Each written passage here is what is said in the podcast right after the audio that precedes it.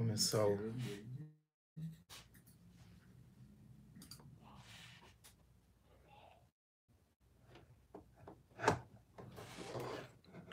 Ué, o Facebook não quer que a gente filme na horizontal.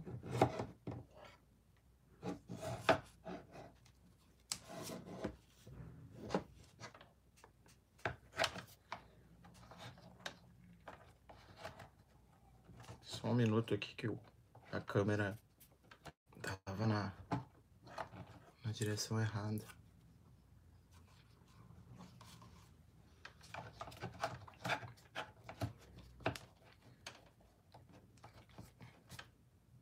Alta capacidade de improviso, hein?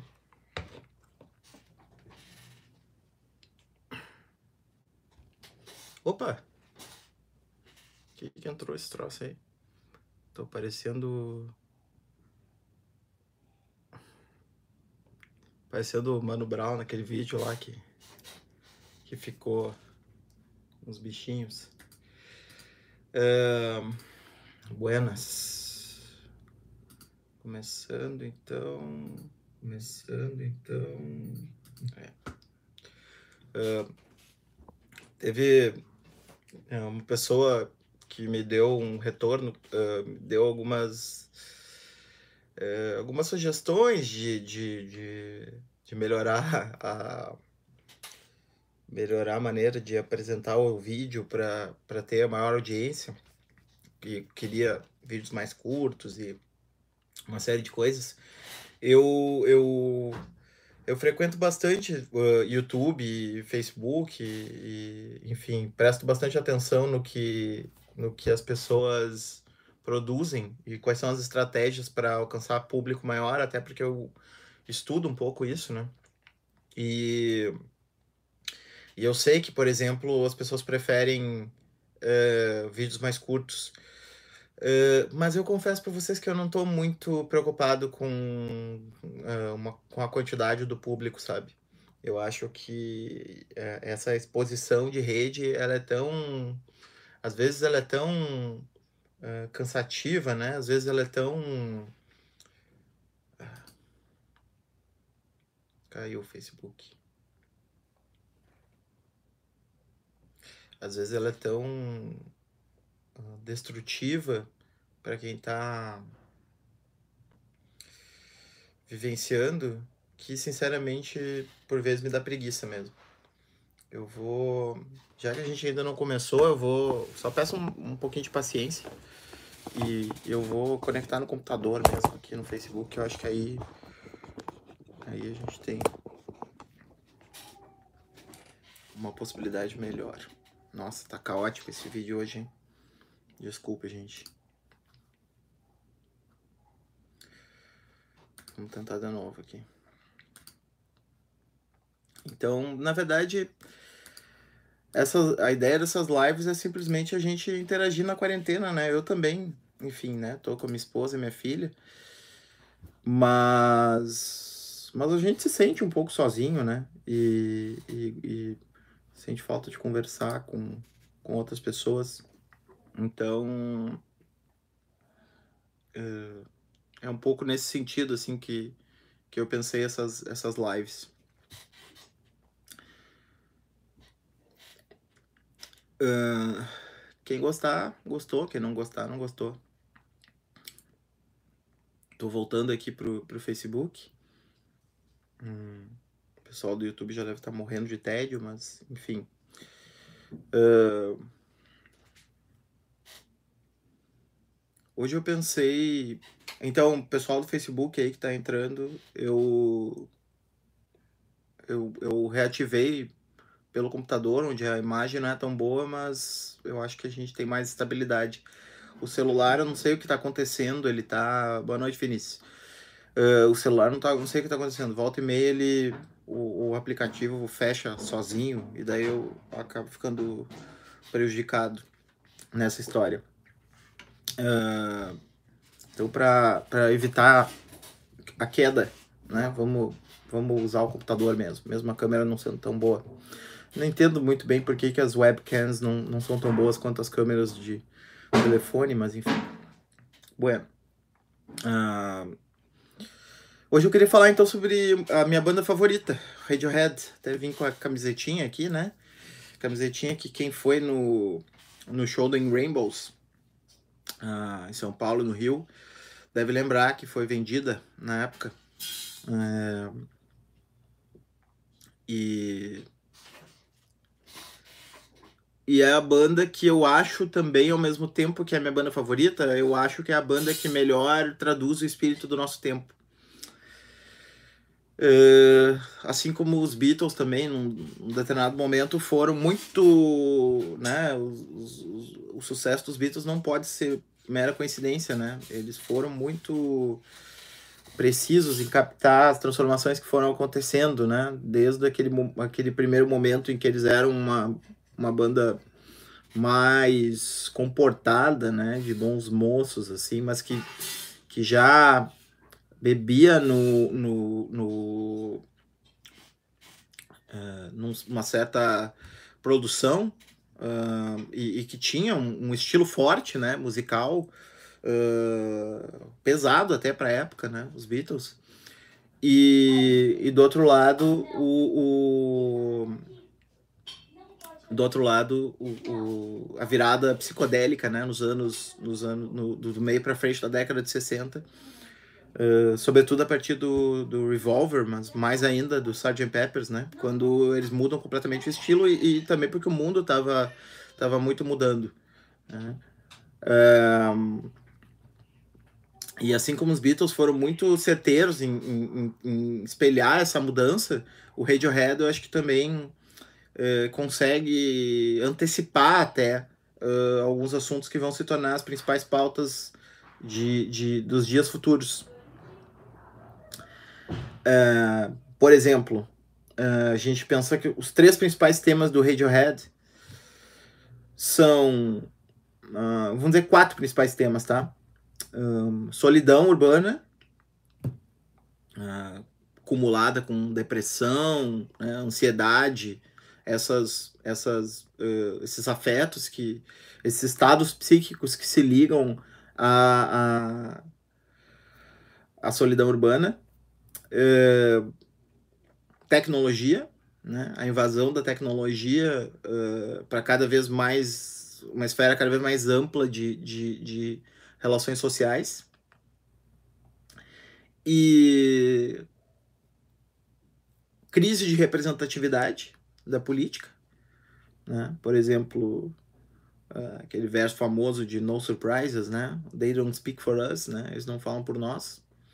Ou como os cartazes uh, diziam, né? Uh, na, no ciclo lá da, das manifestações, não nos representam. e também a crise ecológica, né? Tudo isso o Radiohead já falava na década de 90. Não é que, assim, não é que eles tenham, uh, digamos assim, não é que eles estivessem totalmente separados do contexto no qual eles estavam situados, né? Se a gente for medir por aí, o Kraftwerk já falava de tecnologia na década de 70, né? Já, já, já mais do que falava, né? Fazia uma arte que respondia a essa condição tecnológica lá na década de 70. Mas é interessante pensar como uh, a banda conseguiu sintetizar tudo isso né, num determinado estilo e, e, e, conseguiu trazer essa temática como seu eixo organizador da, da, da sua obra. Assim, né? E daí foi produzindo variações na sonoridade que foram uh, explorando diferentes aspectos né, dessas relações.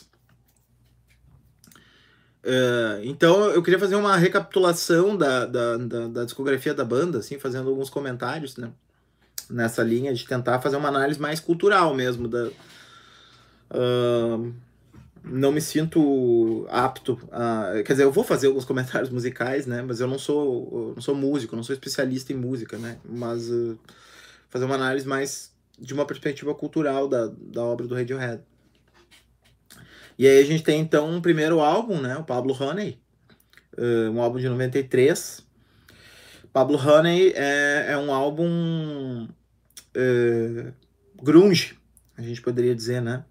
É um álbum que no qual o Radiohead está muito próximo uh, daquilo que se fazia na época, né? É um álbum até ingênuo em vários momentos, assim, né? Tem músicas como uh, Ripcord, uh, Anyone Can Play Guitar, uh, e claro, né? A mais famosa de todas que é Creep,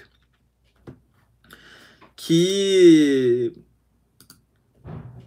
enfim, não são músicas ruins, né? São músicas até meio chicletudas, assim, né? São aquelas músicas que, que grudam. Sobretudo, acho que Anyone Can Play Guitar, assim, é, é quase aquela coisa meio college rock, assim. Que depois vai ser explorada a rodo pela MTV na segunda metade da década de 90 ali. Uh, mas é um, um, um, tanto uma sonoridade quanto letras bastante ingênuas assim né bastante uma coisa bem adolescente assim né aquela aquela sonoridade bem basicona adolescente assim do, do, do Radiohead boa noite Daniel é... então é um álbum que na minha opinião é um bom álbum de rock né? mas é só isso é um bom álbum de rock né? Ele não vai muito além disso. Ele claramente tem uma inspiração ali na, naquele ambiente no qual ele estava situado, né, do grunge. Uh, a gente ainda não tinha a explosão do Britpop que, que vai acontecer, sobretudo depois da morte do Kurt Cobain, né, quando o eixo do rock se desloca de Seattle né, para a Inglaterra. E, e aí a gente vai ter as rixas Oasis, Blur, Uh, a gente vai ter os, os, as outras bandas ali mais ou menos correndo por fora, né? O Verve, o Pulp, o Swed, né? Aquelas bandas todas, Supergrass, né? Essas bandas do, do, do Britpop, da, das quais o Radiohead supostamente faria parte. Uh, a gente já vai falar sobre isso. Mas uh, esse primeiro álbum, Pablo Honey, ele, ele, ele é um álbum que, que tem uma sonoridade bastante próxima do grunge. Bastante sintonizado com aquela sonoridade daquela época. E é, e é, é um pouco aquela rebeldia sem causa, assim, né? Um pouco aquela rebeldia um tanto quanto vazia. Mas para quem gosta de guitarras, para quem gosta de um rock básico, é um bom álbum. Uh, mas se o Radiohead tivesse parado ali, não teria nada especial, né? Teria sido uma banda esquecida na história, talvez, sei lá, fosse do tamanho de um. Sei lá, um Lemonheads, assim, né? Uma banda, uma banda praticamente one hit wonder, né? Hum, aquelas bandas que lançam uma música só e, e ficam por ali e, e deu. Um, já em 95 a gente já tem uma mudança considerável, né? 94 o Oasis lança o Definitely Maybe e em 95 a gente tem uma porrada aí que se chama The Bands. The Bands já é. Ele ainda tá uh, sintonizado com aquele universo grunge MTV, mas ele não é. Uh, ele não é equivalente a, a, ao Pablo Honey. Né? Ele tem uh, uma melancolia e uma variação na sonoridade muito mais interessante. Né? Uh, depois vai haver uh, na, na, Inglaterra, sobretudo a partir do, do, da entrada do Coldplay na cena, né, vai ter uh, toda uma, uma, uma tendência musical chamada de, de New Acoustic, né, que se baseia na sonoridade do The Bands. Aliás, se a gente pegar duas bandas que se tornaram bandas grandes posteriores, né, Muse e Coldplay, a gente vai perceber que uh, elas aproveitam cada uma de uma fração do The Bands, né? Se a gente divide o The Bands ao meio, a gente tem Muse e Coldplay. As baladas, né? High and Dry, Black Star, Fake Plastic Trees, uh, as baladas Street Spirits, né? Ficam na conta do Coldplay. E as mais pesadas, como a própria The Bands, uh, Just, né, entre outras, vão ficar na conta do Muse. Uh, então é um álbum super influente. E esse álbum, sim, se, se o Radiohead tivesse parado nele, ele já seria uma banda maiorzinha. Ele já seria uma banda respeitável, assim. Já seria uma banda do tamanho de um de um Suede, digamos assim, né? Uma banda do tamanho, talvez, de um Pulp até. Eu sei que tem uma galera que curte Pulp e tal, eu não curto muito, mas uh, eu sei que é uma banda uh, tem, tem seus fãs. É, seria o tamanho de um Supergrass, assim, uma banda que né, teria marcado época uh, com a sua sonoridade. Uh, o, o, The Bands, então, uh, do ponto de vista musical, né, ele tem essa, essa, essa alternância entre uh, baladas bem elaboradas, né, e, e, e, músicas rocks mais, mais pesados, e, e, já tem uma marca registrada da banda, que na verdade já tinha sido apresentada no, no Pablo Honey, mas que se repete aperfeiçoada no The Bands, que é aquela guitarra estridente do, do Johnny Greenwood, né? Que parece uma britadeira furando a música, assim, né? Ela, ela, ela, é ela é uma guitarra uh, com um jeito todo próprio de, de tocar, né? Que tem, assim, uh, um pouco, assim, aquela, aquela, aquela estrutura de, de, de uh, quase de parede do, do, do shoegaze, mas ela não, ela não é etérea como o shoegaze, né? Ela é ela é cortante, né? Ela, ela, ela, ela corta a, a, a música e, e, dá muita intensidade para a música, né? Então a gente tem um tipo de, de, de sonoridade uh, desse tipo, né? Eu acho que Just é a música mais uh, assim, emblemática nesse sentido, embora não tenha sido a mais conhecida do álbum, né? As mais conhecidas são as baladas, né? High and Dry e mais que todas Fake Plastic Trees, por razões mais ou menos aleatórias, né? Porque uh, acabaram se tornando as mais conhecidas. Black Star também é conhecida, etc e tal. Uh, e, e, e, o que é interessante do The Bands é que aquela, aquela coisa meio rebeldia adolescente do Pablo Honey, ela começa a se elaborar para uma coisa um pouco mais densa, né? Uh, as letras aí já, já trabalham um pouco, não só a rebeldia, mas também essa solidão, né? também essa melancolia uh, de, de um sujeito que sofre uh, num ambiente solitário. Uh, já começa a trazer um pouco mais isso, né? Eu acho que aí sim, Fake Plastic Trees é, é uma delas que, que faz isso, né? Que é, que é, que é digamos assim, a, a a sensação de eu estar tá vivendo experiências fake, né? De eu estar tá vivendo experiências incompletas, de eu estar tá vivendo experiências insuficientes.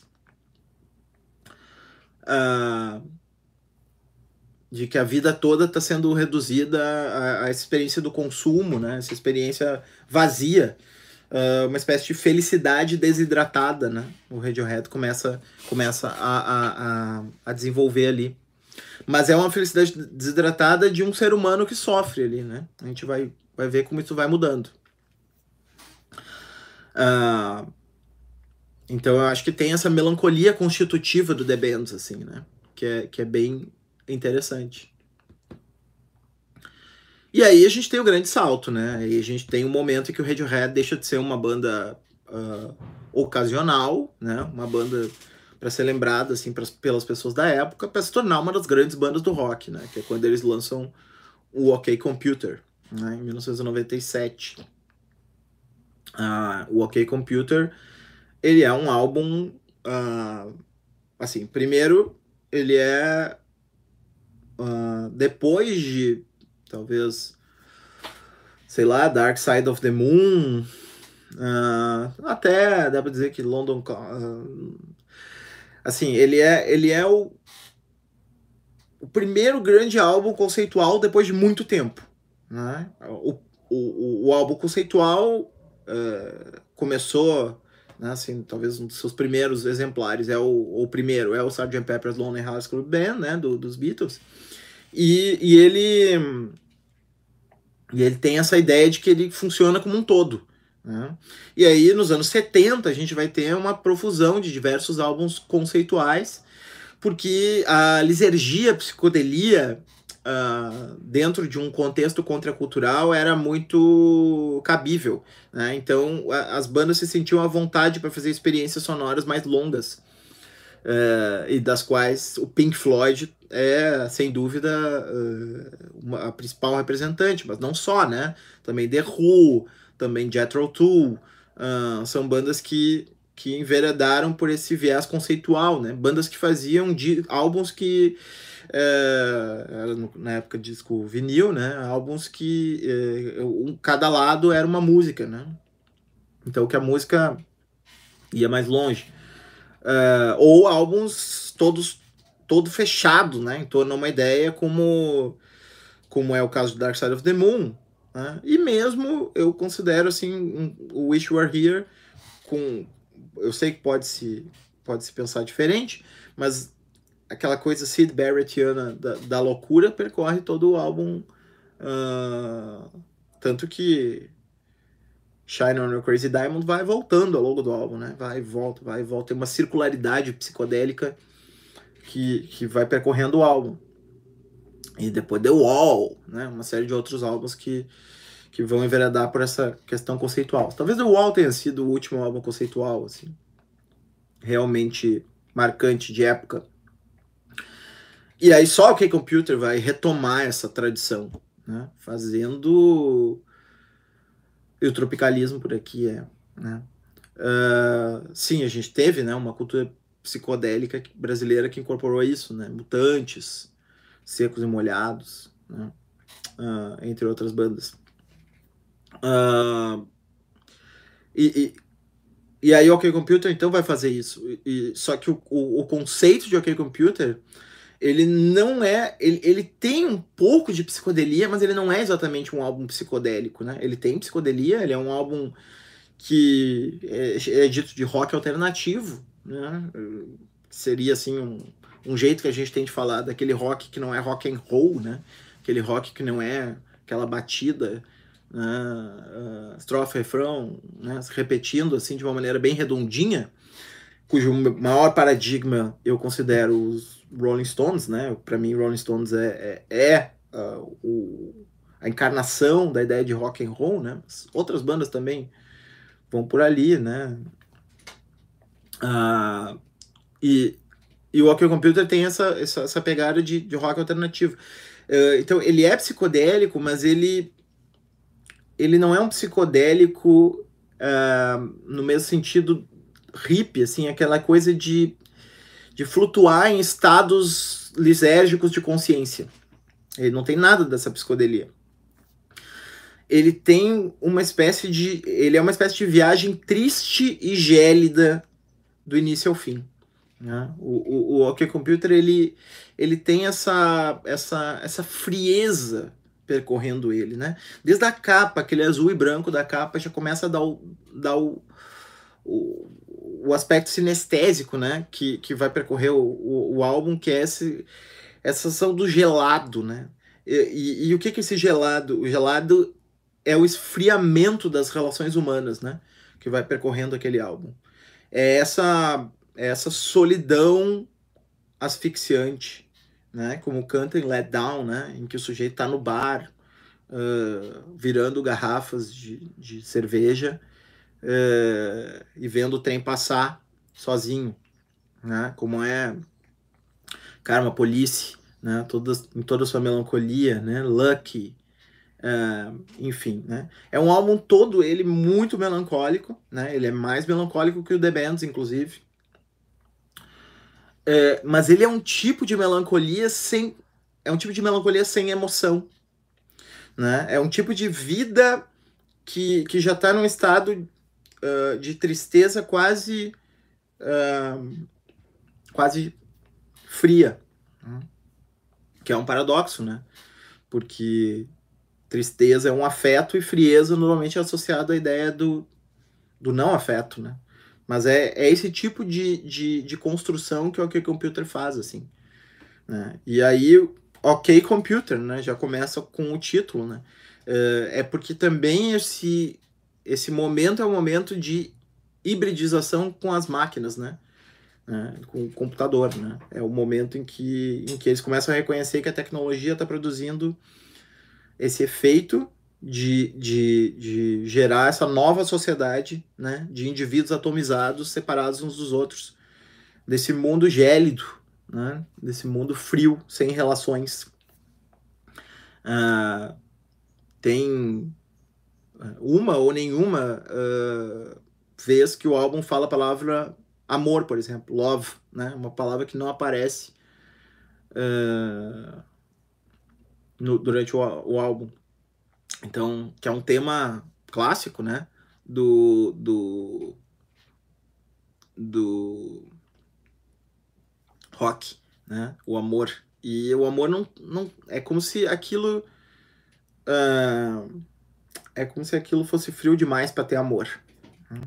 Como se naquela sociedade já não tivesse mais espaço para isso. Tudo é gelado.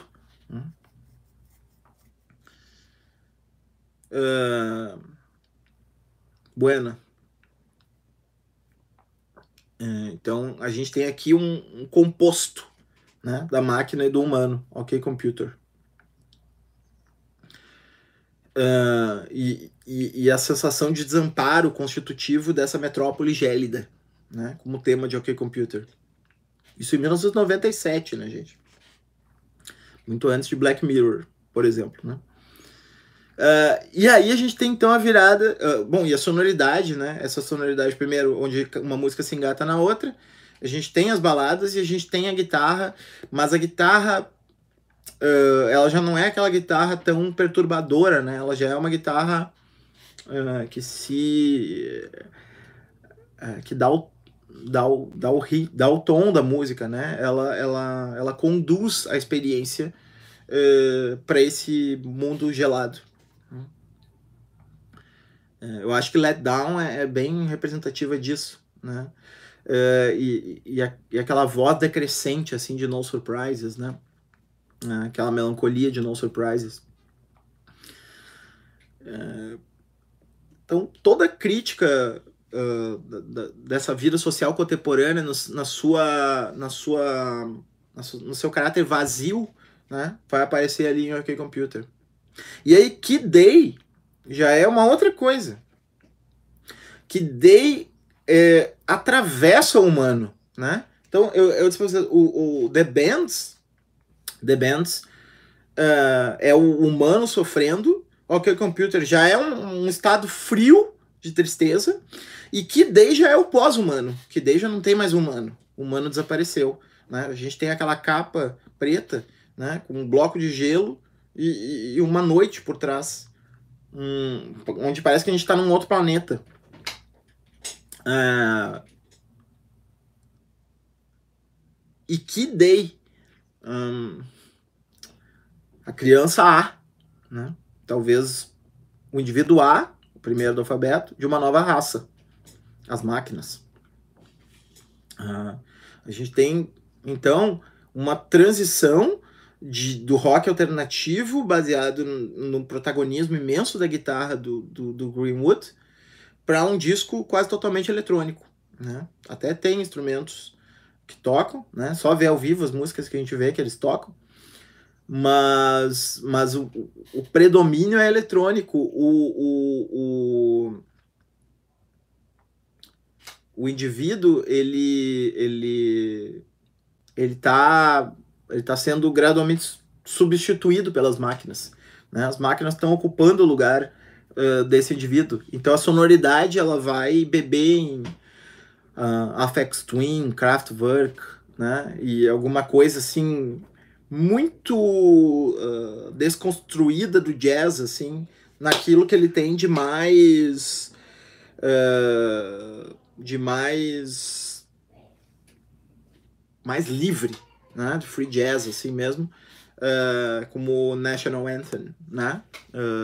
Uma música que vai muito por essa, por essa linha, assim, né? De uma desconstrução, né? E é sempre essa máquina enlouquecida, né? Essa, essa máquina né? Como o primeiro ali, a primeira música, né? Everything in its right place, né? Um robô paranoico, um robô obsessivo compulsivo, né? Também ali everything is right place, everything is right, né? E, e, e, aquele estado assim em que o humano se decompõe, né? O humano dá lugar a uma outra coisa.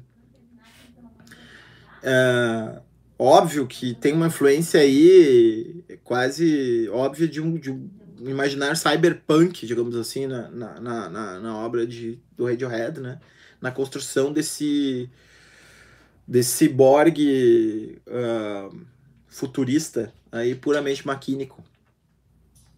Uh, isso, isso acontece em 2000, né? Uh, o Radiohead faz esse álbum em 2000, uh, três anos depois do, do OK Computer.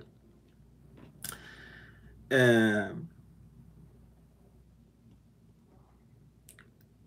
Em 2000, então, eles já tinham atravessado o próprio humano para o inumano. Né? Já tinham mergulhado numa espécie de um deserto. O, o, a, a, a megalópole gelada do OK Computer se transforma num deserto vazio onde nem habitam mais os humanos, né? onde só tem as máquinas. E o Amnesiac, que, é lançado no ano seguinte, é um álbum que vai também nessa direção, né? Na verdade, até mais. Ele é até mais maquínico do que o, do que o Kid Day. Ele é menos melódico do que o Kid Day. O, o, o Amnesiac, ele, ele é um álbum que eu, que eu, que eu considero assim Uh, se tu nunca escutou Radiohead, não começa pelo Amnesiac, né? Não é um álbum bom para começar a escutar Radiohead. Mas se tu é, se tu é um, um ouvinte contumaz do Radiohead, um dos melhores álbuns para escutar sempre é o Amnesiac, porque a gente escuta tanto aqui Computer, que Day e, e às vezes até The Bands, que a gente cansa desse, desses álbuns e o Amnesiac é um é um respiro brilhante, assim. Aí, depois que a gente cansa desses álbuns, a gente abre espaço para perceber todo o brilhantismo do Amnesiac. Escutem Amnesiac com fones de ouvido, né? Vocês vão ver como é um álbum de múltiplas camadas, né? É um álbum extremamente delicado, mas é um álbum onde o, o, o, o, onde o humano foi uh, ligeiramente cancelado, né? Ele é, é um álbum que já não tem mais tanto espaço para para o ser humano. Uh, eu vou aumentar aqui o microfone. Obrigado, Ana. Acho que agora deve ter, deve ter melhorado, né? Uh, então a gente tem a melancolia, humanos The Bands, a frieza gélida de OK Computer, o inumano Dick Day, até o puramente máquina de Amnesiac. Uh, onde o, a carne desaparece, né? É só, é só uh, o, o, metal uh, e a energia circulando uh, de uma maneira esquizo. Né? aliás, né, boa parte do, do, do, do, do que hoje está um pouco relacionado com aceleracionismo, né, poderia muito bem encontrar ali um, uma, um modelo. É, que é um pouco essa, essa desintegração do humano no, no maquínico, uh, o amnígica. Né? E, e, e, e, assim como os aceleracionistas fa falam em levar a esquizofrenia contra o capitalismo até o limite, sem freio, né? só acelerando, é um pouco isso que é o experimento de, de, de amnígica. Né? Uh, fazer uma música completamente decomposta né? e totalmente eletrônica. Uh, aí depois de Amnesiac, uh, em 2003, se eu não estou enganado, uh, vem um disco que eu gosto um pouco menos, que é o disco Hail to the Thief. Uh, tem gente que acha o Hail to the Thief um disco brilhante. Tenho amigos que eu não vou citar porque eu não sei se eles gostariam de ser citados, mas enfim. Uh, não estou citando você só porque, sei lá, né? Uh, não sei se vocês assinariam embaixo depois. Mas que acham, assim, o, o, o Hail the Thief uma obra-prima. Eu acho o Hail to the Thief um álbum ligeiramente mal acabado. Uh, é um álbum onde as guitarras retornam, retorna aquela musicalidade mais roqueira, aquele estilo do Radiohead uh, com mais protagonismo daquela guitarra estridente. Acho que 2 plus 2 equals 5 é a música mais, assim, é a obra-prima nesse sentido. There There é uma, uma música que poderia estar no The Bands, né? Uma música embora tenha aquela percussão, assim, que já é a percussão de um Radiohead mais experimental, assim, que, que foi se desenvolvendo do OK Computer até o Amnesiac, né? Então não é também exatamente como era no The Bands, mas é, ela é uma balada leve e, e, quase pop, né? Então ela poderia quase estar no, no The Bands. Mas mas fora isso, eu acho um álbum assim, tem uma música que poderia ser uma música assim também para expressar um pouco os afetos da nossa época, né, que é Mixomatoses, né, que é aquela coisa assim, é, desse estado de pânico assim que a gente está vivendo justificadamente, né? Porque está um, algo nos contagiando assim. Uh, mas eu acho um álbum que parece que ele saiu do, do forno antes da, da hora, né? Ele, ele, eu gostaria que ele fosse um pouco menos cru, que ele tivesse sido um pouco mais trabalhado. Eu acho que algumas músicas não ficaram muito bem acabadas. Uh, e ele é um álbum que trabalha muito dessa coisa paranoia, da paranoia e do, do, do, dadaísmo da linguagem, né, do, do Tom York, né, que cola palavras, assim, uma do lado da outra, e as músicas todas são muito compostas dessa colagem, né, de significantes, assim, essa colagem mais ou menos aleatória de significantes, para expressar esse mundo que está emergindo, né, 2013, então é essa confusão generalizada, né, There There é claramente uma menção à, à, à guerra do Iraque, né? Não é porque você acha, não é porque você sente que a coisa está lá, né? Então, referindo às armas de destruição em massa, né? Embora o Radiohead seja uma banda inglesa de Oxford, eles uh, vão lembrar que a Inglaterra também fez parte da guerra do Iraque, né? Como principal aliada do, dos Estados Unidos. Então, isso foi bastante marcante para a época. Então, There There, uh, desculpa, Hail to the Thief é um álbum que, que caiu no gosto de alguns fãs por ter essa volta das guitarras, mas é um álbum que eu acho um pouco abaixo dos outros, né? Então, na minha escala, né? Eu acho, vamos dizer assim, uh, Pablo Honey é um disco médio para bom. Uh, uh, The Bands é um disco ótimo. Uh, ok Computer, que dei Amnesiac excelentes, né? Eu daria 10 para os três. E e Retroactive daí volta pro, pro bom, na minha opinião, claro, né? Vocês podem depois comentar aqui que a gente discute. É... Mas o Retroactive tem um mérito que é, ele é o disco mais híbrido da banda, né? É o disco que a banda mais uh, conjuga as suas diferentes variações de sonoridade, né? Ela tenta colocar tudo no mesmo álbum ali. E e aí depois de, de, de Hail to the Thief, nós temos o In Rainbows, né? Que é um grande álbum. Que aí é a volta do Radiohead mais pop mesmo, né? O In Rainbows é, é de 2005. Uh, ah, aí é a volta do Radiohead mais pop, né? Do Radiohead que faz as músicas mais fechadinhas. Uh, Radiohead que, assim, músicas como... É, por exemplo, uh, All I Need, né? músicas quase pop, né? Uh, Word Fishes, Arpeggi, né? todas as músicas assim bem fechadinhas. É, é um disco é, é, que mostra bem assim o Radiohead de novo funcionando como uma banda coletiva, né? E uma banda coletiva que faz músicas assim uh, bem produzidas, né? Bem trabalhadas, assim. As músicas não, não são tão rascunhadas como como parece no In Rainbows, né? São músicas bem bem trabalhadas. Então, ele tem uma sonoridade até leve, assim, né? Ele é um disco que a gente põe, a gente escuta e ele não ele não produz aquela sensação de desconforto, né? Que às vezes Uh, outros álbuns, o próprio In Rainbows produz, né? Ele, ele, ele desce limpo, né? As músicas são, são quase radiofônicas, assim, né? De, de, de, tão limpo que ele é. Então é o Radiohead do rock, né? E, e, o In Rainbows ele é quase ele também é quase um retorno à sonoridade do The Bands, assim. Claro, a banda jamais poderia simplesmente voltar à sonoridade do The Bands, porque era uma, é uma sonoridade que ela, que ela superou em muito uh, no OK Computer, no, no Amnesia Day. Mas ele volta para um, pra um tom mais pop, assim, né? No, no, no In Rainbows. Né? Mas é um baita álbum. E foi um baita show, gente. Ah, foi um dos melhores shows que eu assisti na vida, assim. E eu vi agora o show do, do Amon Shaped Pool e o show do In Rainbows foi muito melhor. Né? Assim, a banda estava muito mais azeitada naquele momento, assim, né? Sem comparação, show. Eu acho até que eu não gostei muito do show do Amon Shaped Pool por causa disso, assim, porque eu achei que ficou muito aquém do show anterior. Não sei o que, que vocês acham, se por acaso alguém foi nos dois shows. Ah, e aí eu queria falar uh, desses dois últimos álbuns, né? Uh, ah, primeiro assim, uh, nesse intervalo o, o Tom York lançou três álbuns, né? Dois álbuns, aliás. lançou o, o The Eraser, que é um baita álbum, né?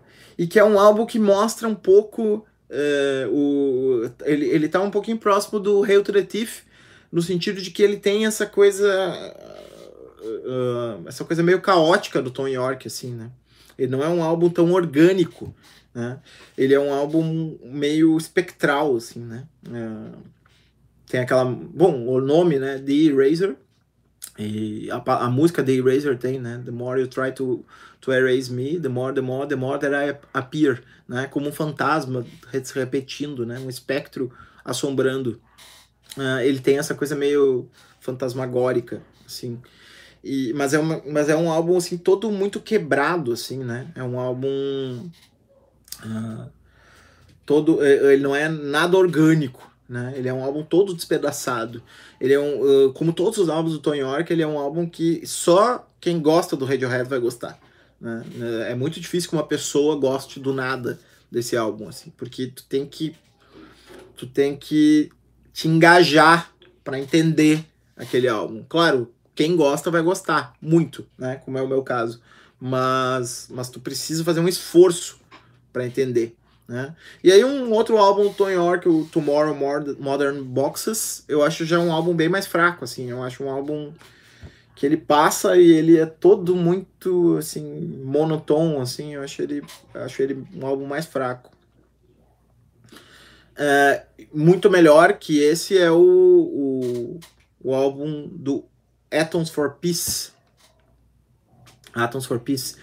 Que é uh, um projeto que ele construiu, que é um projeto solo dele, mas que ele participou, que participou junto o Flea, do Red Hot Chili Peppers. E ali sim, ali o som fica encorpado, fica orgânico, né? É a mesma batida do Tony York, essa coisa meio, meio fantasmática uh, de um sujeito quase evanescente, assim, que vai desaparecendo no meio do, dos circuitos eletrônicos da música, mas ela, ele é mais orgânico, né? Então as músicas elas conseguem se segurar sem a necessidade de a gente fazer um esforço intelectual para tentar entender o que está se passando ali. Né? Uh, porque a, a, música do, do Tony York é uma música que parece que vai se despedaçando, assim. É um pouco como uh, o, Tom, o Tom York, sou um pouco como o primeiro álbum do James Blake. Mas o James Blake é mais melódico, né? O, o, o Tom York é, realmente é antimelódico, né? Ele é esse, esse, essa junção de pedaços, né? De fragmentos que vai se colando, assim, fazendo essa colagem dadaísta que caracteriza ele, né? E musicalmente também é isso, né? Os beats, eles vão se eles vão se juntando, né, em, em loops e, e, e, camadas em cima de camada, e ali vai se produzindo essa, essa sonoridade toda quebradiça e, e fantasmática, né, do álbum. Uh, e aí a gente tem um disco uh, que, que, embora o Radiohead tenha chamado até mais pessoas para participar, o, o, baterista, do, o produtor do Portishead uh, participa, uh, como baterista, né? Como um segundo baterista, eu acho um álbum, que é o álbum Bloom, uh, eu acho um álbum bastante monopolizado pelo Tony York, assim, né? Ele tem a sonoridade dos álbuns solo do Tony York, mas ele é mais, ele, tem, ele, ele é um pouquinho mais orgânico, né? Ele tem mais camadas, assim, sonoras, ele tem mais experiências sonoras, né? Ele tem, uh, uh, ele tem músicas que, que pela via eletrônica o Radiohead faz mais, quase um jazz, assim, né? como é o caso da própria Bloom. É um álbum estranhíssimo, né? E que eu acho que tem a característica do, do Tom York. Esse álbum, sim, esse álbum eu considero um álbum hermético, né? Eu considero que é um álbum só pra... É um álbum uh, só para iniciados em Radiohead, né? É um álbum que só iniciados vão gostar. porque é um álbum muito hermético, assim, na, na sua sonoridade, né? Uma sonoridade eletrônica que se dá em múltiplas camadas. E, e, e digamos assim, a melancolia humana, frieza, uh, frieza triste, pós-humano, pós-humano, de, de, de, de Amnesiac, uh, paranoia política de uns curto-circuito da comunicação, num Hail to the Thief, uma, uma, certa paz momentânea mais pop em Rainbows, né? até um engajamento assim, um, um pouco mais superficial em Rainbows. E aí, em, em, Bloom, assim, uma coisa estranhíssima acontece. A gente não consegue, num primeiro momento, uh, identificar uh, qual é o impulso que está guiando aquele álbum, né? Qual é a motivação. E daí a gente olha para aquela árvore, assim, na, da capa, né? O Liam Gallagher falou, né? Que coisa ridícula colocar, vai tomar, vai tomar no cu, não sei o quê, colocar uma árvore na capa do álbum e tal. Isso aí é coisa de, de intelectual, né? Não tem nenhuma importância para mim. É... Porque o Oasis tem essa coisa de, de ter uma performance. Mariano tá aí, vai ficar bravo comigo. O Oasis tem uma performance do rock cru, assim, desse rock anti-intelectual. Essa coisa muito do, do da, da, energia pura, né? E de, e de reavivar certos clichês e uma certa tradição de uma maneira nova, porque de alguma maneira, para o Oasis, a, o rock teria que continuar girando em torno desse eixo é, básico, né? Então são conservadores né, nesse sentido. E, e daí vai, vai pegar um álbum que é uma completa uma completa viagem sonora em torno de, de camadas e mais camadas, todas quebradas e noveladas entre si de uma maneira difusa.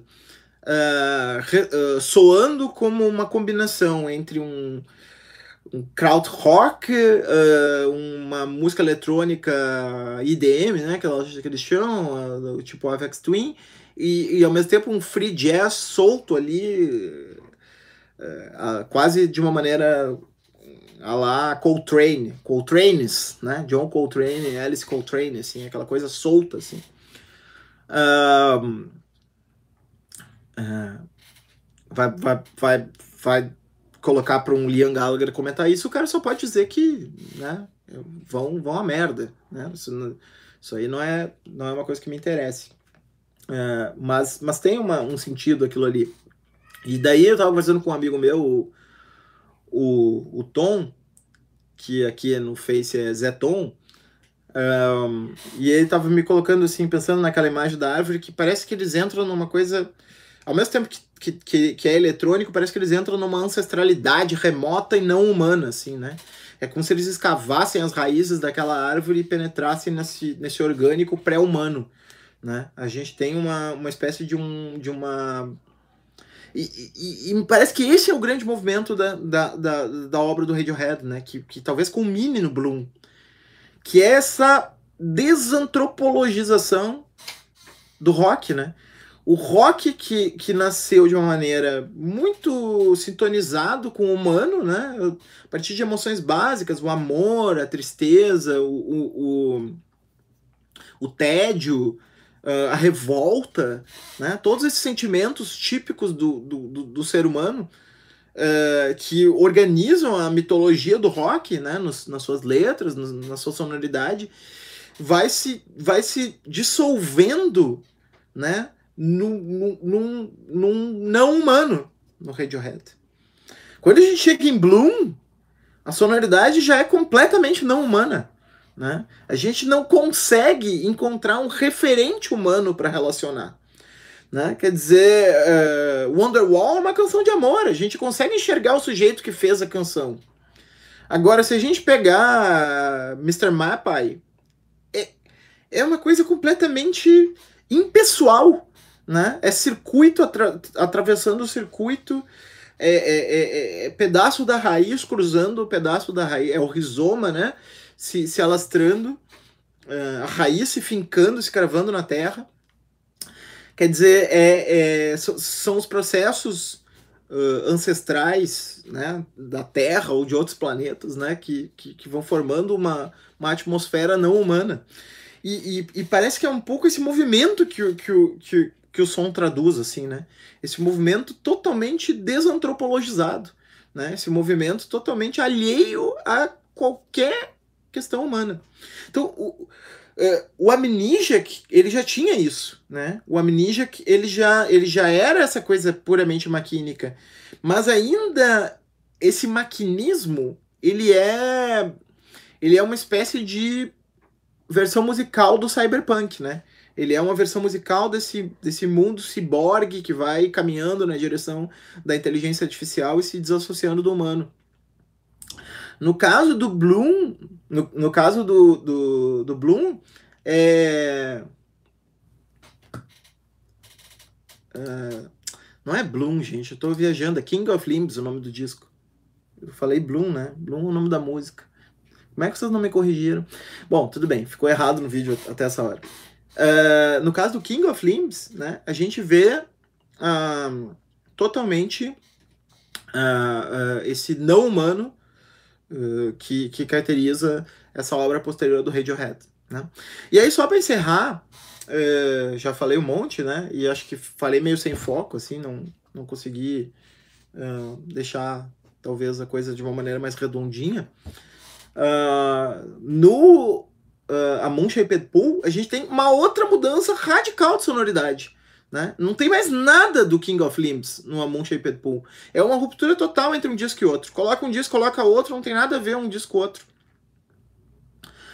É... É, é que tem. É, é pessoal no Nirvana. É que tem uma música, o Romulo comentou aqui, pessoal no Nirvana. É que tem uma música que se chama Bloom, né? No álbum. E daí eu, eu me confundi então, o, o, enquanto o Bloom ele é totalmente eletrônico e, e, ele é uma, uma proliferação maximalista de muitas camadas, até o ponto que a gente é uh, apresentado para uma, uma, uma, uma certa rede caótica de, de, de, de, de elementos não humanos. No caso do King of Limbs, a gente tem o absoluto minimalismo. Né? O Bloom é um álbum maximalista, uh, maximalista, assim, estratosfericamente maximalista. Muitas e muitas camadas. Já o King of Limbs, ele é um álbum absolutamente minimalista. Ele é um álbum, se a gente coloca... Desculpem, o Amon Pool. Uh, ele é um álbum absolutamente minimalista. Se a gente coloca o, o Amon não presta atenção, ele passa e, e, passou. Né? E a gente não, não consegue nem uh, perceber que ele passou. Ele é um álbum que as músicas são baixas. Né? O tom ele é um diminuendo, né? Ele é um tom que vai diminuindo ao longo da música, ele não vai aumentando. Ele não tem nunca uma explosão, né? Uh, e, e, e, a meu ver, assim, tem dois elementos para a gente pensar o Moon Pool. O primeiro elemento é Greenwood assume, assume o protagonismo. Uh, o protagonista deixa de ser do Tom York, que é essa, essa colagem fragmentada de, de elementos, e, e se transforma o, o o Greenwood é o protagonista. E por que, que eu digo que o Greenwood é o protagonista? Porque o Greenwood está muito engajado em pensar a música minimalista, né? Inclusive no movimento minimalista uh, né, do Steve Reich, por exemplo, uh, uh, eles gravaram juntos, né? Então o, o, o Greenwood tá, tem esse engajamento com o minimalismo. e segundo, o que significa ser minimalista né, no, no momento atual? E aí eu acho que o King of Limbs é um disco Desculpem, o Amon Pool, o King of Limbs também, mas o Amon Pool é um, um, disco muito do antropoceno, né? No sentido de que é um disco nas ruínas, né? É um disco em que é, a apoteose ela perde lugar para uma descida, né? Uma descida leve e, e, e um fazer com menos, né? Eu acho que aquela música Tinker, Taylor, Soldier, etc e tal, né, que tem um nome imenso, para mim é uma hora representação disso, porque se a gente presta atenção no final dela, a gente vai ver que uh, ali tem os, os violinos, né? Eles vão, eles vão, vão se colocando em camadas, mas certamente ali seria o um momento em que entraria uma guitarra uh, uh, rasgadora, do rasgante do, do, do Greenwood, altíssima, né? Causando a, apoteose musical se a gente tivesse, por exemplo, na época do The Bands, né? se aquela música fosse feita na época do The Bands. É uma, mas é uma música que vai num declive, né, para baixo. Uh, todo álbum vai, todo álbum é, ele é muito silencioso, né? É um álbum com um pouquíssimo punch, né? É um álbum com, com fluff, né? Mas fala, é um álbum com, com, com pou, pouquíssimo impacto, né? É uma espécie de rock na era do mínimo, né? Na era do declínio, o, o rock do resto, né? O rock o, o rock o rock da descida, né? o, o, rock das ruínas. Eu, eu, eu quando escuto o Amon Shaped Pool, uh, eu pareço que eu tô andando. Claro, uma imagem que eu também construí num texto, né? Então talvez para mim ela, ela tenha ficado bem, bem evidente. Uh, é, parece que eu tô lendo aquele livro da Anna Tsing, assim, do, do, do uh, da, das ruínas, né? Uh, o, o, os, os, monstros e fantasmas do Antropoceno, uma coisa assim, o, o título. Eu já digo para vocês o título daqui a pouco. Eu tenho o um livro aqui. Uh, deixa eu ver se tá aqui atrás. É... Não, não tá aqui atrás. Mas eu já, já, já me lembro exatamente. Já me lembro exatamente qual é o título. Mas parece que a gente tá lendo aquela coisa da Tsing, assim, da, dessas paisagens fantasmagóricas, assim, de resto, né? Como os fantasmas de Hiroshima, assim, né? Quem já leu esse... Os fantasmas... Uh, os fantasmas do tsunami, né? Quem já leu esse texto aí dos fantasmas do tsunami é, é uma recomendação que eu acho que se sintoniza bem uh, com, com esse Moon Shaped Pool. Uh, é um texto que está na Piauí. Se vocês botar no Google Fantasmas do Tsunami e, e Revista Piauí, vai aparecer. Né? Eu recomendo bastante a, a leitura. E, e, o, e o Amon Shepetpool é, é esse álbum espectral também, fantasmagórico né? e mínimo. Né? Um álbum silencioso. Parece que a estética do ruído, que é uma das principais características do rock, né? o rock ele, ele trouxe assim essa, essa ideia de produzir esse choque dissonante a partir do ruído. É, aparentemente essa ideia de que o ruído é, é, é rebelde, ela se perde. Né? E no lugar, a rebeldia está no silêncio. Vamos, vamos pegar a primeira música só e aí eu encerro a minha fala. Burn the Witch. Burn the Witch. Por que, que o Radiohead, no meio de um disco que trata de, de, de questões como uh, Daydreaming, por exemplo, tem, né? Nós chegamos no tipping point, né? Nós chegamos do ponto uh, sem retorno, né? Que é algo que se fala muito quando se fala de mudanças climáticas. É, o próprio vídeo, né? Ele atravessando aquelas mil portas, né? E depois refugiado num pequeno, numa pequena caverna, né? Uh, então, uh, por que, que o álbum começa com Burn the Witch? Porque Burn the Witch é o que mais se faz em, nesse, nessa tagarelice das redes sociais. Né? A gente vive é, um cenário é, de, de, de, queima de bruxas todo o tempo. Né? Essa ideia de, de, de cancelamento, por exemplo, né? É, é, de cultura do cancelamento nas redes sociais. É, então, assim, é, ele está se dirigindo a esse mundo das redes, né? esse mundo das plataformas. e vejam, é importante marcar isso, porque daí explica porque o ruído perde uh, o seu caráter rebelde que um Sonic Youth, por exemplo, explorou. Porque nós vivemos na sociedade do ruído. Né? Nós vivemos na sociedade do ruído. A nossa sociedade é a sociedade em que não há silêncio. Né? A, nossa vida não tem mais silêncio. Né? A gente não tem mais espaços vazios. E a gente está vivendo agora num espaço vazio. Por isso essa angústia. E por isso que eu estou falando aqui, talvez, como mais um representante dessa sociedade do ruído, uh, que não consegue lidar com o silêncio. Uh, então o silêncio é o transgressor.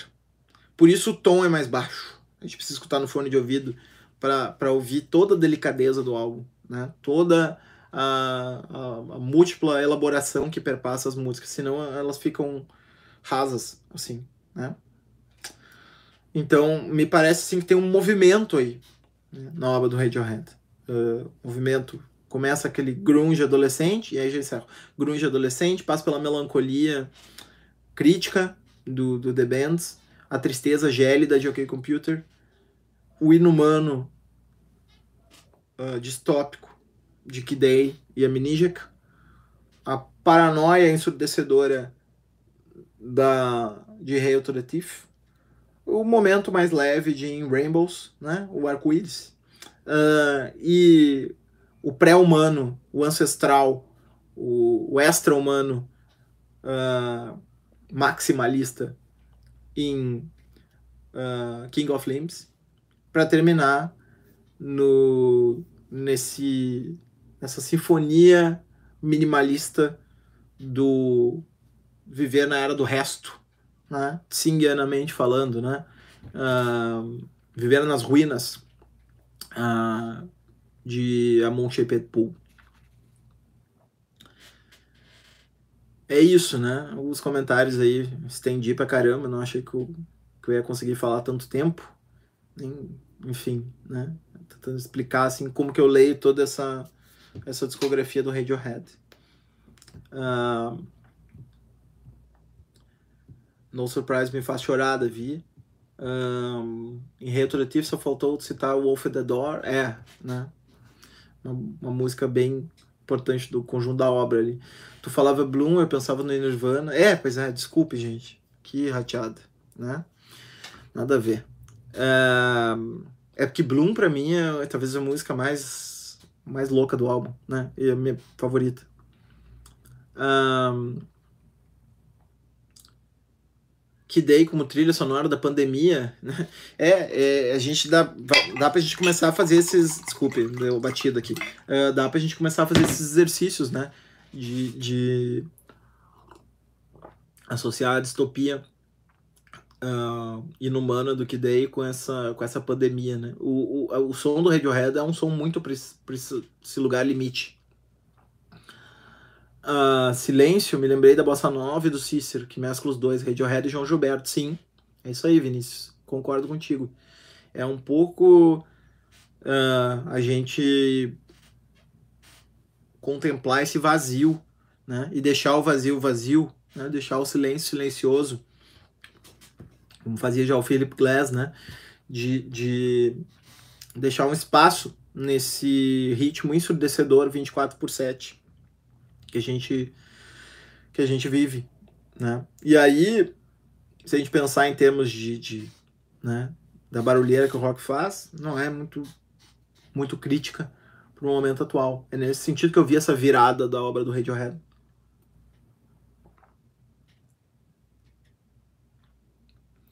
Moisés, de que forma podemos associar a canção Pyramid Song com o texto de Derrida, o Poço e a Pirâmide? Nossa! Um, Júlio. É uma pergunta e tanto. Eu teria que, teria que pensar, né? Eu vou só falar rapidinho do que esse do que, que esse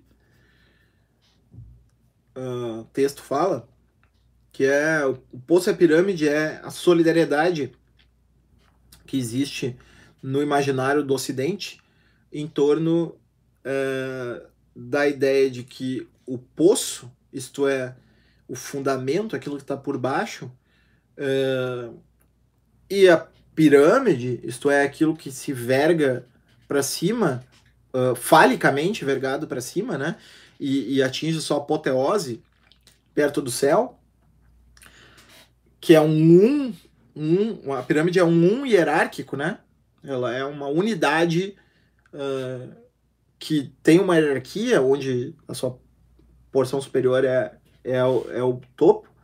Então, uh, arqué, né, uh, o, o, fundamento e ao mesmo tempo o, o, a consagração, o telos, né, como eles caminham juntos na metafísica hegeliana, eles se encontram. Porque para Hegel, o, o, telos, né, a, a, a consagração histórica final é uh, a revela o, o, que também traz o fundamento, né? Então tem uma máquina circular aí no Hegel entre uma coisa e outra. Como encaixar isso em Pyramid Song? Eu teria que, que ouvir a música e ficar pensando à luz da tua, da tua sugestão. O Mariano ficou brabo que eu falei de Bloom. Mariano, até que a tua corneta não foi muito. Mariano é um amigo meu, músico, que tem uma banda chamada Alter Ego. E gosta de Radiohead, mas só da parte rock, né? Toda a parte posterior a Key Day, ele já não gosta mais, né? Porque ele é um cara mais ortodoxo, né? Portanto, a gente passa dias e dias brigando uh, acerca disso. Vitor, Amnesiac sempre foi o meu preferido, acho que é o ponto alto da obra da banda. Pois é, eu acho que o Amnesiac é ele é subvalorizado nesse sentido, né? Ele ele é muito é, é um álbum muito denso, né? E é um álbum que às vezes a gente deixa de lado em relação a obras-primas conceituais, como é o caso de Kid Day ou King Computer. Mas ele tem quando, quando escutado com delicadeza, a gente vai ver que ele, ele é um álbum muito perfeito. É, por isso que eu, se eu tivesse que dar nota, eu daria nota 10. Uh, valeu, Ana Carla, né? Obrigado por, por estar aqui também, tá escutando. Obrigado pela dica do, do som. Eu não tinha percebido. E o, o sanfoneiro Luiz está fazendo alguns comentários que eu não estou entendendo exatamente como se conectam com a temática uh, dos sem emprego, dos fora, dos até mesmo que não são personagens de Marx, explorado pelo patrão, sem patrão no capitalismo, é pior do que isso com o patrão geralmente, vê alguma possibilidade de uma massa favelada, entulhada na urbe, invadir a terra feito vírus. Ah, entendi. Ah, de, retiro o que eu disse. A cidade definitivamente não é o futuro, vejo assim. Mas o João Bernardo da Paz Palavra apresenta bons argumentos contra essa visão, até defende o negócio, latifúndio e tal. Entendi. Um... Pois é, né? É a discussão da distopia, né? Se a distopia vai se vai se vai se tornar uma revolta ou se vai uma revolta generalizada e esse marginalizado vai se tornar um vírus que vai se alastrar ou, ou vai se tornar um controle sufocante sem espaço para dissidência, né? Uh, se a cidade é o futuro também é uma boa pergunta, né? O, porque a cidade é muito organizada em torno do projeto moderno, né? Será que a gente vai ter cidades ou a gente vai ter um grande deserto uh, onde a cidade já, já, já, perdeu seu, seu protagonismo? São boas, são boas questões para a gente pensar. Uh, Mogwai, que fazia aquela barulheira que explodia em guitarras, mas talvez não esteja em seu tempo mesmo. Mas a seu tempo estava. Não sei se eu entendi exatamente o que tu quis dizer, Rômulo. Uh, eu acho que o Mogwai, uh, o Mogwai, para quem não conhece, é uma banda de do que chamam de pós-rock, né? Que é um rock assim não melódico, né? Um rock onde predomina assim uma experimentação maior e e, e um predomínio da harmonia, né? E o Mog é, é uma das minhas duas bandas preferidas de pós-rock, ao lado do Explosions in the Sky, um, que faz realmente um trabalho de guitarras muito pesado, né? Uh, e que lembra um pouco, sim, o Radiohead.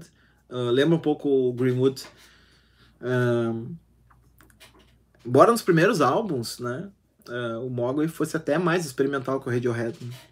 Depois, esses últimos álbuns aí, com a mão da Young, esses álbuns mais contemporâneos, é que suavizou um pouco a, a sonoridade, assim. Embora ainda seja uma sonoridade pesada, não é tão pesada quanto já foi no, no começo. É aquela banda que se tu coloca a pessoa que não que não tá prestando atenção pede para tirar, né? Porque ela incomoda o ambiente, né? É, trabalha muito com a dissonância uh, que bandas sofreram influências de Radiohead? Nossa, acho que praticamente tudo que veio depois do Radiohead sofreu influência do Radiohead, né? Uh, eu acho o Radiohead uma banda muito decisiva uh, em termos de influência. Mas a gente poderia pegar, assim, por exemplo, tudo que hoje em dia é Dream Pop, uh, que é uma área bem, bem assim, uh, bastante bandas novas têm esse, esse tipo de sonoridade, tipo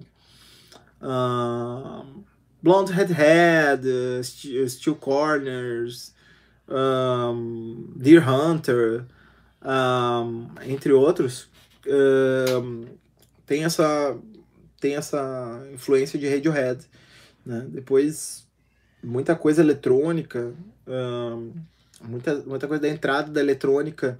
O próprio James Blake, né, que eu falei, tem uma influência de Radiohead. Uh, enfim, né? E eu já citei dois, né? O, dois, uh, um estilo inteiro, né? Aquele New Acoustic pegava esse lado mais meloso do, do The Bands. Uh, com bandas como Coldplay, Kina, entre outros. e, e o Muse, por exemplo, pegava a parte mais, mais rock. Uh, embora o Muse também trouxesse outros elementos ali, um pouquinho de influência de Queen e outras coisas para deixar o som mais grandiloquente, assim, né? Que o Radiohead não, nunca teve. Mas uh, eu considero o Radiohead, uh, mais uma vez, eu sou fã, né? Considero o Radiohead a banda mais mais relevante da, do século, né? Então, desde o OK Computer, eles dão, dão os movimentos da música, né? Uh, Vinícius, você falou do rizoma no comentário dos álbuns, fiquei pensando, será que os caras leram Deleuze? Sabe que se eu um dia encontrasse em Oxford o ou sei lá, em Porto Alegre, tanto faz, né? O Tony York seria algo que eu perguntaria para eles, não necessariamente do Deleuze, mas eu perguntaria o que que eles leem, né? Será que eles leem essas coisas? teóricas, porque tem muito diálogo, essas coisas todas. Uh, acabei de falar da Ana Tsing, né? Que eu acho que. Parece que eles leram os álbuns, assim, leram os livros, porque. Uh, certamente, né? Acho que. Assim como a gente vê que os músicos aqui, por exemplo, o Super Cordas, né? Que é uma banda que eu gosto muito, uma das minhas bandas favoritas nacionais. Super Cordas tem o, a, o, disco A Terceira Terra, né? Claramente é uma referência ao Gopenauer, né? Então os caras leem, né? Agora, não sei se eles chegaram a ler o Deleuze. Um, mas certamente eles leram alguma coisa próxima dessa ideia de um aceleracionismo inumano, de uma ancestralidade né, nessas redes uh, naturais, né, coisas por, por essa linha, assim. Ah, o interessante pensar essa associação entre a, a floresta, né, e, e como, como um ecossistema uh, interligado, né? E ao mesmo tempo, sei lá, a internet, né? Então essa, essa tecnologia natural, assim, é um pouco é um pouco isso que me ressoa quando eu escuto King of Limbs, assim, né? As tecnologias não humanas, né? As tecnologias que não dependem do imaginário cyber, né? Mas que são altamente tecnológicas, como é o caso de uma floresta. Hum. Tem aquele livro do Edward Cohn, né, sobre a floresta que vai nessa pouco nessa direção, assim, a meu ver, né? Da floresta, floresta que pensa, floresta como um ser pensante. É um pouco assim que eu leio o King of Limbs. Uh, Daniel, mas o Mogwai tem bom humor nos títulos dos álbuns, ao contrário, eu acho, do Radiohead. É, Come On da Young, por exemplo, é, é, é bem um exemplo disso, né?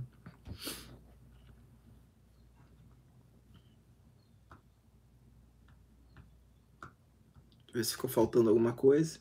Mariano de Benz é o melhor disco. Fala, fala isso só pra contrariar. Todo mundo sabe que o OK Computer é o melhor disco, Mariano. é, tá bom, dá pra discutir o OK Computer que dei, mas.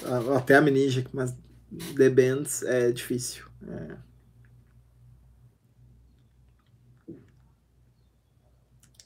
Mas enfim, para quem gosta desse tipo de rock mais tradicional, é claro que o The Bands é, talvez seja mesmo uh, o mais acessível. Assim. É isso, gente. Por hoje é só, né? Vamos lá, Romulo. Já que estamos aqui, tu falou super empolgado do último álbum da Lana Del Rey. Eu consigo ouvir coisa boa, mas ainda parece bem pop, né? É um álbum pop. Né? É um álbum pop. Uh, é um álbum pop. É, é essa a resposta que eu tenho para te dar, né? É, ela, é, eu, o que eu acho interessante é essa virada dentro do pop, né? É isso que eu achei interessante. Uh, se eu tivesse que definir a Lana, eu nunca definiria ela como nada a não ser pop. Talvez até pop alternativo, mas assim, o que, que é pop alternativo? É um oxímoro, né? Pop alternativo. Uh, mas assim, sei lá, o que faz Billie Eilish, por exemplo, é, é pop, mas é, já é um pop bem diferente, né? E, e o da Lana é pop mesmo, assim, não é um. não é. é não é. Não é nada ousado do ponto de vista da, da musicalidade. Mas eu achei um álbum que, dentro do gênero pop, porque eu acho que essa foi a pior década pro rock, né? A década que passou. Acho que foi terrível, assim, o rock. Pessoal fala de Fontaines, fala de. de. de. que mais? Uh, Big Thief, se vocês quiserem, né? Uma, uma boa dica de, de banda de rock, mas que puxa bastante pro folk também. Mas, assim, sei lá, né?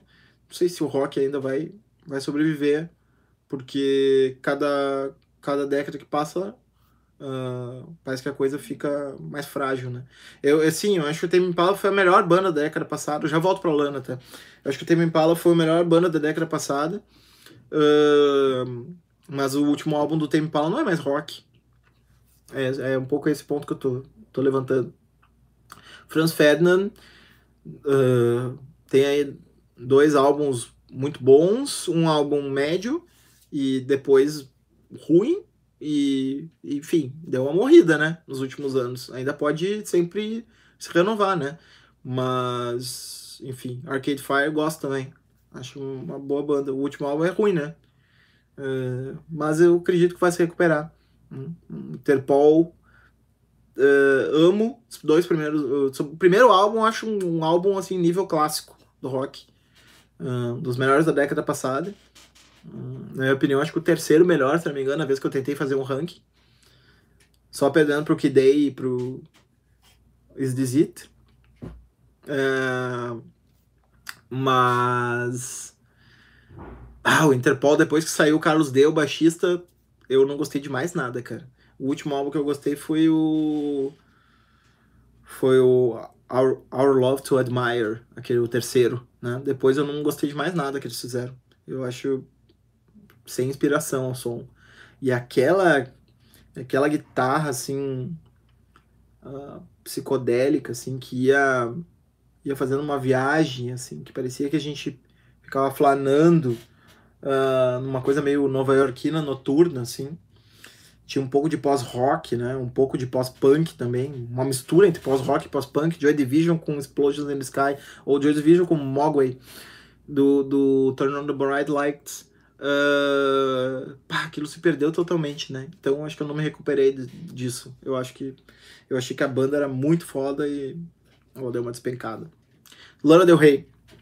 Gosto da Lana Del Rey porque é um álbum que parece buscar superar o ressentimento, né? É um álbum que claramente se coloca nesse ambiente polarizado de, de dos Estados Unidos, mas que ele tenta de alguma maneira uh, criar uma linha paralela para superar essa, esse conflito, uh, uh, tentando construir uma americanidade que se reconhece como americanidade, mas não a coisa supremacista branca que o sul do, dos Estados Unidos cultiva né? Que os estados uh, racistas, os estados onde tem muito supremacismo, cultivam né? essa imagem da, da América branca. Né?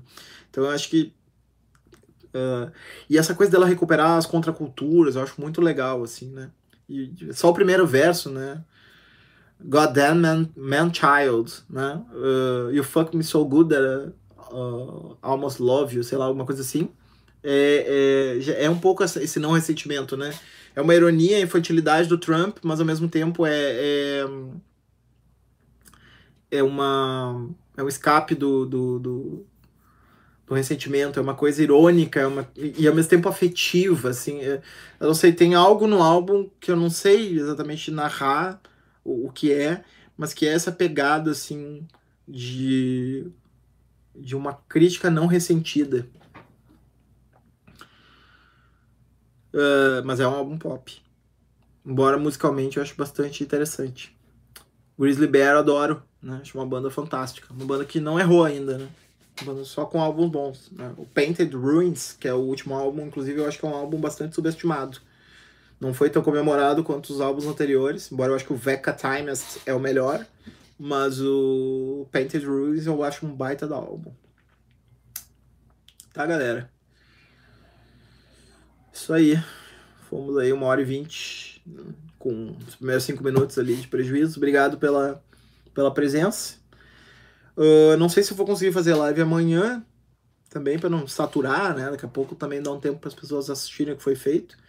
Mas a gente vai voltar aí nos próximos dias, muitas vezes, né? Falando de outros assuntos assim, como esse que eu que eu trouxe hoje, assim, que é um pouco mais fugindo do, do habitual, assim, falando sobre música. Talvez falar de outros assuntos nessa direção. Valeu aí para quem comentou, para quem assistiu, para quem assistiu, assistirá depois. E desculpe aí as falhas técnicas ao longo do, do, do vídeo. É que é coisa aqui é amadora mesmo, tá? Abraço para todo mundo.